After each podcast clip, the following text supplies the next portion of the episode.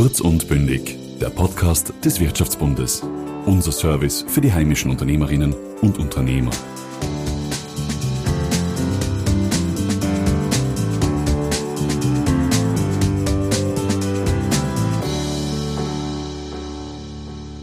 Liebe Caro, vielen Dank, dass du heute bei uns bist. Herzlichen Dank für die Einladung. Wir feiern ja am 9. Mai den Europatag, gedenken der Schumann-Erklärung, aus der Idee Europa erwachsen ist. Wie feierst du als Europaministerin diesen Tag? Ich feiere eigentlich den Europatag schon seit ich denken kann und seit Österreich im Jahr 1995 beigetreten ist. Aber jetzt als Bundesministerin für EU und Verfassung ist es natürlich ganz besonders für mich. Und wir dürfen heuer zum zweiten Mal den Europastaatspreis vergeben. Das heißt, in fünf Kategorien haben wir angefragt um Einreichungen in den Kategorien zum Beispiel Europa in der Gemeinde, Europa und Bildung, Europa Kunst und Kultur, aber auch Europa erklären. Und das wird, glaube ich, wirklich eine große Sache. Es ist auch jetzt schon bekannter. Wir haben über 90 Einreichungen mhm. und ich bin schon sehr gespannt, wer dann auch die Gewinner sein werden. Wir haben ja prominente Jurymitglieder, also unter anderem zum Beispiel Parov Stellar im Bereich Kunst mhm. und Kultur oder Helga Rabel-Stadler, aber auch Leute wie ehemalige Politikerinnen und Politiker, zum Beispiel Ursula Plasnik und die haben da gedüftelt auch, äh, wer hier dann als Sieger hervorgehen sollte dürfen wir sehr gespannt sein. Ähm, du hast das angesprochen, seit du denken kannst. Was war deine erste Erinnerung, wo du dir gedacht hast, schön, dass ich in Europa lebe? Eigentlich ist es schon angegangen, bevor wir überhaupt Mitglied der Europäischen Union geworden sind, äh, damals ja noch europäische Gemeinschaften. Mhm. Und äh, ich kann mich gut erinnern, dass wir das damals in der Schule auch auf und, auf und vorbereitet haben und uns darauf gefreut haben, dass äh, wir die Sprachen, die wir so im Unterricht gelernt haben, dann einfach probieren können, dass wir studieren gehen können in andere Länder, ohne dass es da großer Vorbereitungen bedarf, ohne dass der Visum einholen muss etc. Mhm. Und das war so eine richtige Aufbruchsstimmung. Und ich muss dazu sagen, ich bin ja in Salzburg groß geworden und mhm. das ist ja direkt an der Grenze zu Deutschland und das kann man sich heute gar nicht mehr vorstellen. Da sind wirklich die Grenzpolizisten gestanden und haben jedes Auto kontrolliert. Wenn sie großzügig waren, dann haben sie uns schnell durchgewunken, aber das ist so eine Grunderinnerung von mir und auch manche verbunden mit der Sorge, dass die Oma womöglich ein Backel Milch zu viel gekauft hat. Es ist ja die Stimmung äh, in Österreich gegenüber der EU grundsätzlich gut. Also 70 Prozent sind für einen Verbleib Dank. in Europa. Ähm, die Schwankung der Gegner ähm, ist stabil, kann man sagen, immer zwischen 10 und 15 Prozent, die sagen, besser raus aus der Europäischen Union. Was sind denn aktuell deiner Meinung nach die großen Herausforderungen, wenn man denkt an Klimaschutz, Inflation, Energie, Russland-Konflikt, Migration? Ähm, was sind die großen Herausforderungen, wo die Menschen sagen, wenn da Europa scheitert, dann hat Europa versagt? Du hast sie natürlich jetzt schon aufgezählt, die großen Herausforderungen, die uns seit vielen, vielen Jahren, muss man sagen, beschäftigen. Mhm. Ich glaube, es ist sozusagen ein Konglomerat an Dingen, die uns belastet, die uns auch als Politikerinnen und Politiker fordert mhm. und die natürlich auch sozusagen an diesem Gemeinschaftsgefüge immer wieder rüttelt. Aber insbesondere seit dem Beginn des russischen Angriffskriegs auf die Ukraine spüren wir eine unglaubliche Einigkeit. Und ich mhm. spüre das auch im Rat allgemeiner Angelegenheiten, wo ich Österreich vertreten darf dass wir einfach an einem Strang ziehen. Und ich möchte schon in aller Deutlichkeit sagen, man sollte das nicht verwechseln mit dem Umstand, dass manchmal halt dort auch diskutiert wird fest diskutiert wird, auch mhm. kontrovers diskutiert wird. Das ist notwendig. Und ich vergleiche es gern mit dem Bild einer Familie. Dort, wo die Bindungen am engsten und am stärksten sind, dort sind auch die Emotionen am größten. Mhm. Und das muss man sich vor Augen halten. Aber dennoch ist seit dem Ausbruch des Krieges in der Ukraine es gelungen, zehn Sanktionenpakete äh, zu verabschieden, mhm. hier an einem Strang zu ziehen und auch immer wieder zu versuchen, andere Länder zu verstehen, mhm. warum sie Ja oder Nein sagen oder warum sie auch heftig reagieren. Und das ist sozusagen auch das Schöne an dieser Zeit, dass wir hier gemeinsam in eine Richtung gehen aber du hast mich gefragt, woran könnte Europa scheitern? Mhm. Und auf das habe ich schon eine klare Antwort. Wenn wir es nicht schaffen, eine, ein gemeinsames europäisches Asylsystem auf den Weg zu bringen, uns wirklich auch vor illegaler Migration zu schützen und umgekehrt legale Migration zu ermöglichen, wir hören es im Bereich der Pflege, ist es einfach notwendig, aus Drittstaaten auch Menschen zu uns zu holen, dann glaube ich, äh, ist das wirklich ein Scheideweg für die Europäische Union, wo man sich dann die Frage stellt, wofür sind wir da? Sind das denn zwei, also einerseits Ukraine, Russland ähm, und andererseits Migration? Vor 30 Jahren hätte ein Europapolitiker nicht gesagt, dass das die Kernaufgaben der EU sind. besteht da vielleicht die Gefahr, dass, dass die Europäische Union Erwartungshaltungen bei der Lösungskompetenz schafft, die sie eventuell vielleicht nicht erfüllen kann, weil sehr viele Länder sehr viele unterschiedliche Interessen haben? Ich denke, dass ich hier widersprechen muss. Ich glaube, jemand wie Alice Mock, in dessen Zimmer mhm. ich übrigens sitzen darf im Bundeskanzleramt, was mir jeden Tag irgendwie ganz bewusst ist, hätte sehr wohl das als große Herausforderung Europas erkannt. Denn mhm. was ist es dann, was Europa lösen muss? Die großen Fragen, die wir nur gemeinsam bewältigen können. Und wir haben ja leider eine Partei auch in der österreichischen Landschaft, die sehr extrem ist und wo wir erst am 1. Mai wieder Dinge gehört haben, die ich einfach ganz stark zurückweisen muss, äh, wo einer, der vorne steht, äh, einen Zaun um Europa bauen möchte, ja, mhm. was völlig verfehlt ist, weil er es besser wissen müsste. Das ist ein Thema, das wir gemeinsam lösen müssen. Und klarerweise müssen wir unsere Außengrenzen schützen und das auch mit physischen Barrieren. Mhm. Aber sich als Europa, äh, in Europa, als Österreich zu isolieren, das mhm. ist völlig daneben und das geht sich nicht aus. Und deshalb glaube ich, große Europäer haben genau diese Fragen als europäisch zu lösende Fragen mhm. gesehen, weil die waren ja auch diejenigen, die gesagt haben, schließen wir uns zusammen, damit kein Krieg mehr möglich ist, damit mhm. einfach wir voneinander auch abhängig sind und aufeinander hören und aufeinander schauen müssen. Sehr viel passiert ja da bilateral, wo quasi die Europäische Union orchestriert. Ähm, braucht die Europäische Union in gewissen Bereichen mehr Kompetenzen?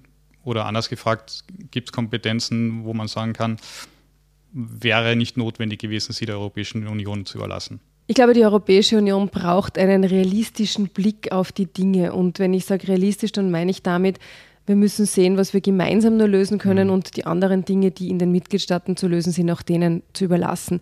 Und da spreche ich natürlich auch von überbordendem Regelungswahn, um es einmal mhm. negativ auszudrücken.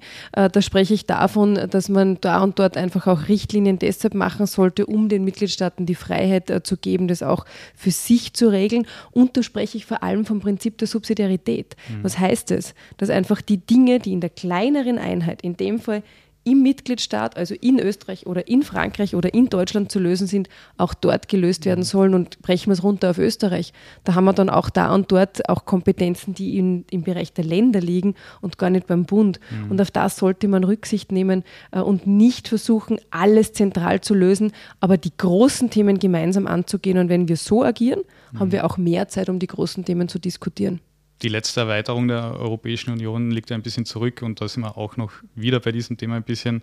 Großbritannien ist ja ausgetreten, auch mit dem ähm, populistischen Wahlentscheidungen und dem Claim ähm, wieder mehr Macht nach Großbritannien. Viele merken jetzt, dass das nicht so gut für sie ausgeht, wie sie sich das äh, erhofft haben.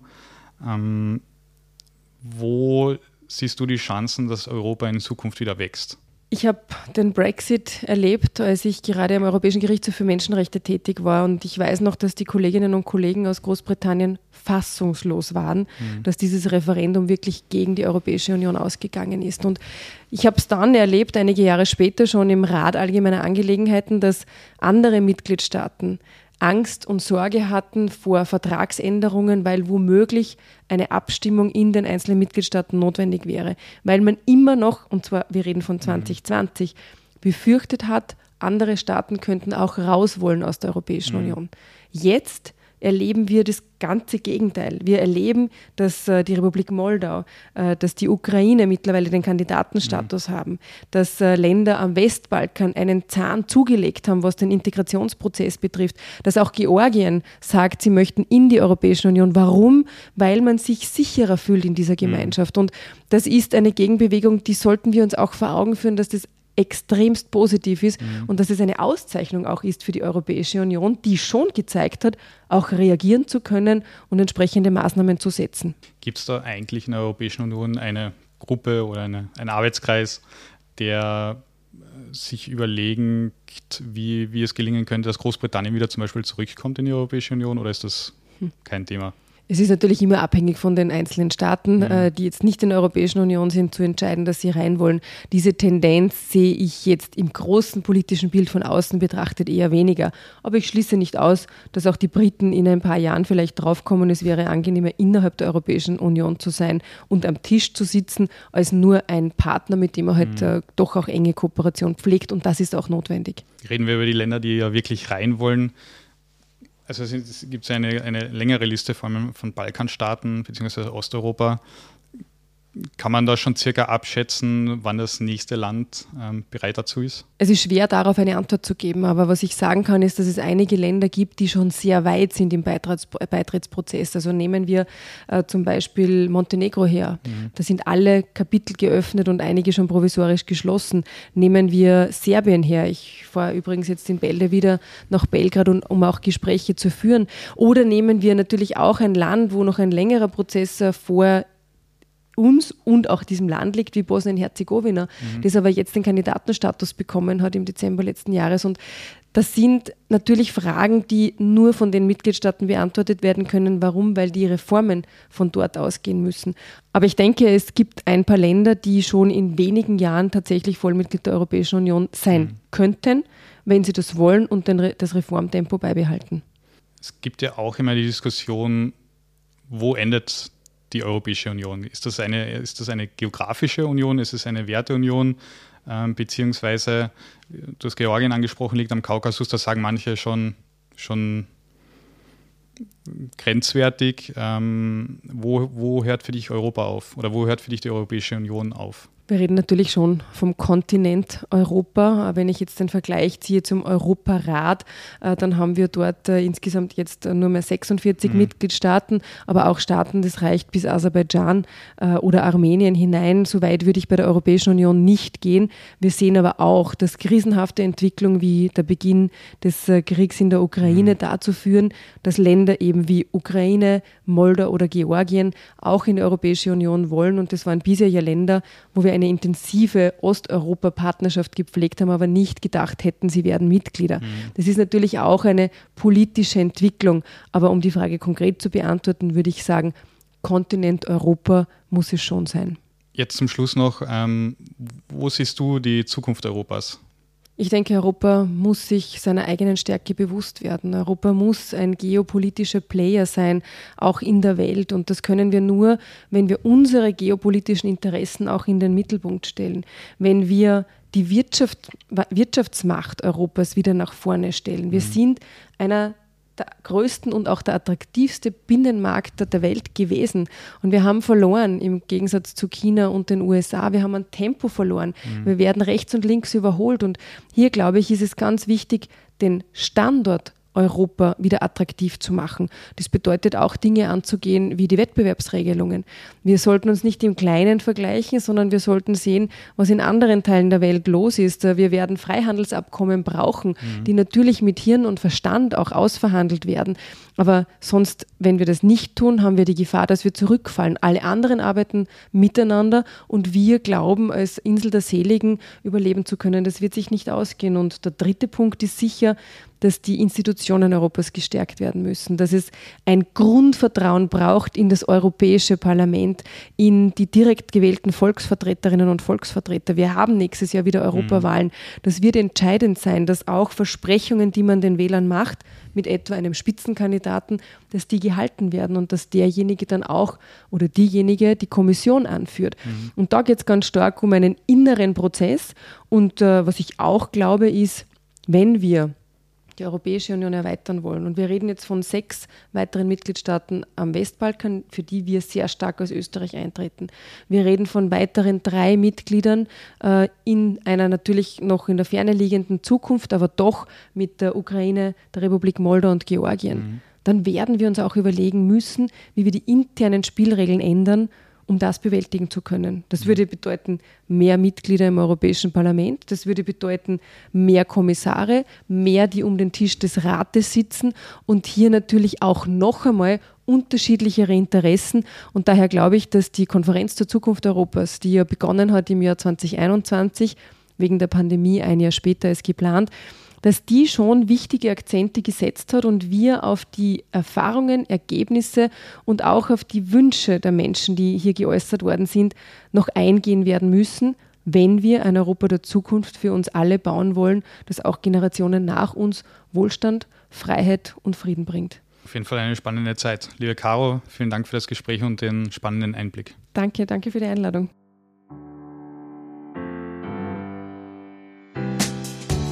Kurz und bündig. Dieser Podcast wurde Ihnen präsentiert vom Wirtschaftsbund.